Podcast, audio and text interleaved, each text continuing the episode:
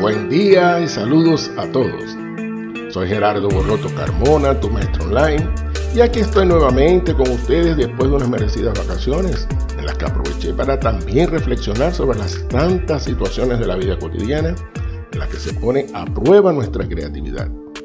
Se ratifica entonces la necesidad de continuar conversando y recordando juntos esos momentos retadores para que seamos más creativos cada día. Ya saben que este es el propósito principal de nuestro podcast Creativo 100%. Para comenzar quisiera preguntarles, ¿cuántas veces han sido sorprendidos con una pregunta o con un problema imprevisto y han tenido que dar una respuesta rápida o realizar una o varias acciones de forma inmediata? Pues de esa reacción nuestra, repentina e inesperada, a veces hasta para salir de apuros, tratará este nuevo episodio que hemos dedicado a la improvisación. Para abordar este tema nos hemos basado en las opiniones y experiencias que han sido divulgadas por psicólogos, pedagogos, sociólogos y otros profesionales que han puesto a la improvisación en el centro de sus investigaciones. Además, les comentaré algunas definiciones del término improvisación emitidas por fuentes autorizadas. También les invitaré a pensar si para improvisar se requiere o no alguna preparación previa. Y les citaré ejemplos de improvisación en diferentes contextos o áreas específicas. Pero lo más importante es que se mantengan escuchando el episodio hasta el final porque terminaré ofreciéndole algunos consejos que le servirán como entrenamiento para estar en mejores condiciones de improvisar. Comencemos entonces comparando algunas definiciones del término improvisación encontradas en diccionarios enciclopedias de prestigio. En estas fuentes la improvisación se define como la acción de improvisar. Muy elocuente, ¿verdad? Por supuesto, esta, definición tan simple nos condujo a averiguar entonces qué es improvisar. Y al hacerlo encontramos dos posiciones. Una en la cual se entiende que improvisar significa hacer algo sin haberlo preparado con anterioridad.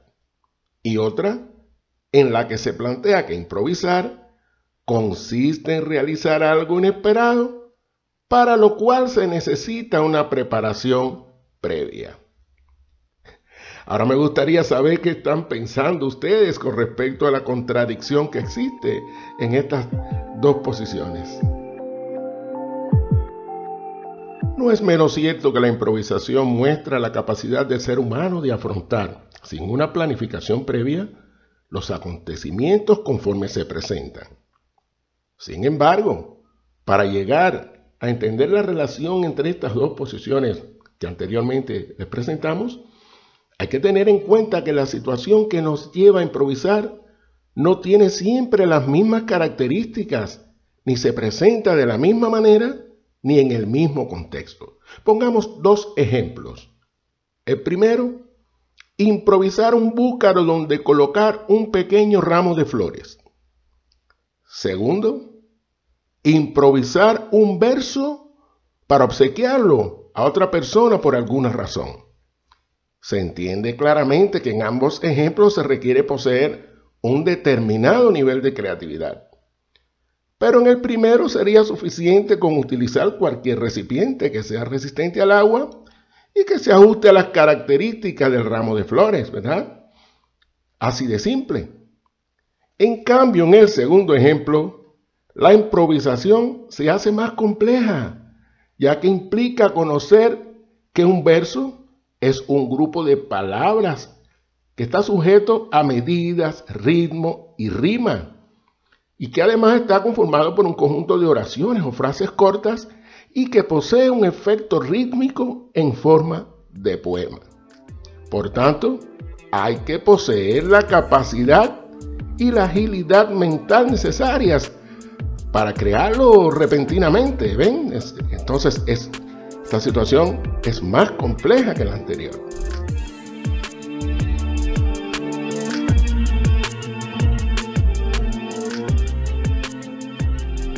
Con estos dos casos de improvisación, se me ocurrió hacer este simple experimento. Le presenté por separado a 10 personas cercanas las situaciones de improvisación que les acabo de presentar y el resultado fue el siguiente. En la primera, improvisar un búcaro, las 10 personas me dieron rápidamente una respuesta improvisada, que fue muy buena, por cierto. Pero en la segunda, pedí que improvisaran un verso de cuatro estrofas y les puse como condición que terminara con la frase para ser más creativo.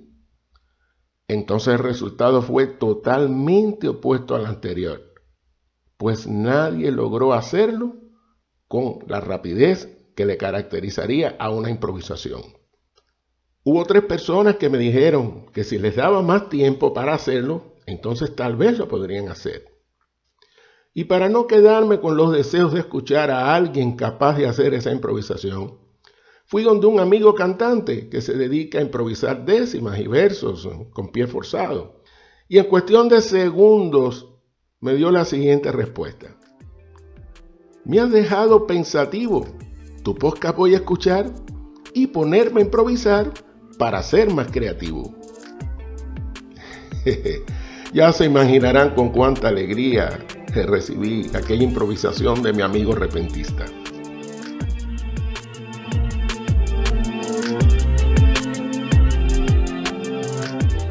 Debemos reconocer entonces que aunque la vida nos obliga a improvisar constantemente en todo nuestro quehacer, el arte es una de las esferas de la actividad humana en la que la improvisación es vital.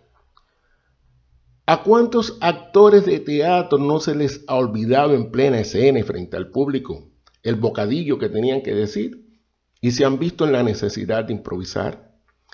A veces con una maestría tal que su olvido pasa inadvertido para los espectadores. Lo mismo se ha visto en la danza, en cualquiera de sus manifestaciones, incluso en los bailes populares. En la música, por ejemplo, la presencia de la improvisación es tal que muchas veces en las partituras de las composiciones musicales, los autores dejan algunos compases vacíos o libres para la improvisación de un determinado instrumentista, ya sea un pianista, violinista, saxofonista, guitarrista u otro. Incluso algunos géneros musicales como el jazz se basan en la improvisación de los instrumentistas, al punto que muchos son reconocidos por el público como virtuosos de su instrumento.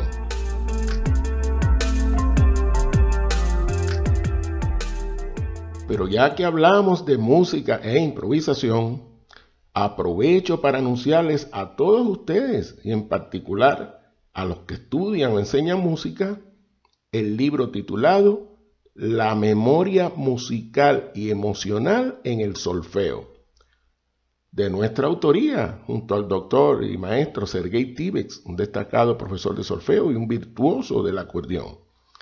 Este libro fue editado por la editorial académica española y está a la venta y pueden adquirirlo en Amazon, Morebooks y otras tiendas en línea. En esta obra van a encontrar una valiosa metodología para el desarrollo de la memoria musical, la educación emocional y la creatividad en la música. Se los recomiendo. En cuanto a la relación de la improvisación con la creatividad, podemos decir que en ella están presentes muchos indicadores propios de la persona creativa, como son ser espontáneo, poseer iniciativas, aceptar propuestas, saber escuchar, mantenerse siempre atento, poseer un buen sentido del humor, poseer un alto nivel de imaginación y fantasía, la disposición permanente para el pleno disfrute, la flexibilidad para encontrar respuestas originales, entre otros muchos indicadores. Se ha demostrado también que tanto más alto sea el nivel de desarrollo de nuestra creatividad, mayor será nuestra capacidad de improvisación. pero también se ha podido corroborar que la improvisación como método o técnica es muy eficaz para el desarrollo de nuestra creatividad.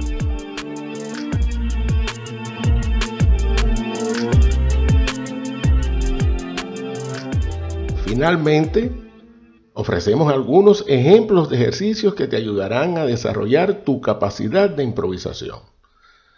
Estos son realizar ejercicios de agilidad mental, mantener el cerebro activo mediante el recuerdo, sumar información a tu mente, memorizar las cosas para estimular los sentidos, asociar los hechos con imágenes o canciones, realizar cálculos mentales, establecer analogías entre los objetos y fenómenos, proponer usos múltiples a un mismo objeto, jugar con la fantasía, cambiarles el final a los cuentos, novelas, películas, etc.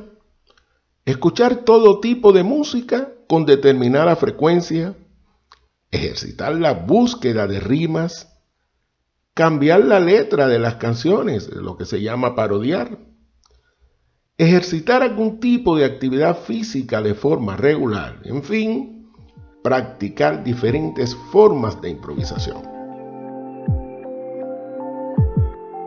Espero que estos ejercicios te resulten de gran utilidad como entrenamiento para la improvisación y con ello ser cada día más creativo. Recuerden que si desean obtener una asesoría personalizada durante el proceso de redacción de un artículo científico, un capítulo para un libro o la elaboración de tu tesis de grado, maestría o doctorado, estoy a su disposición.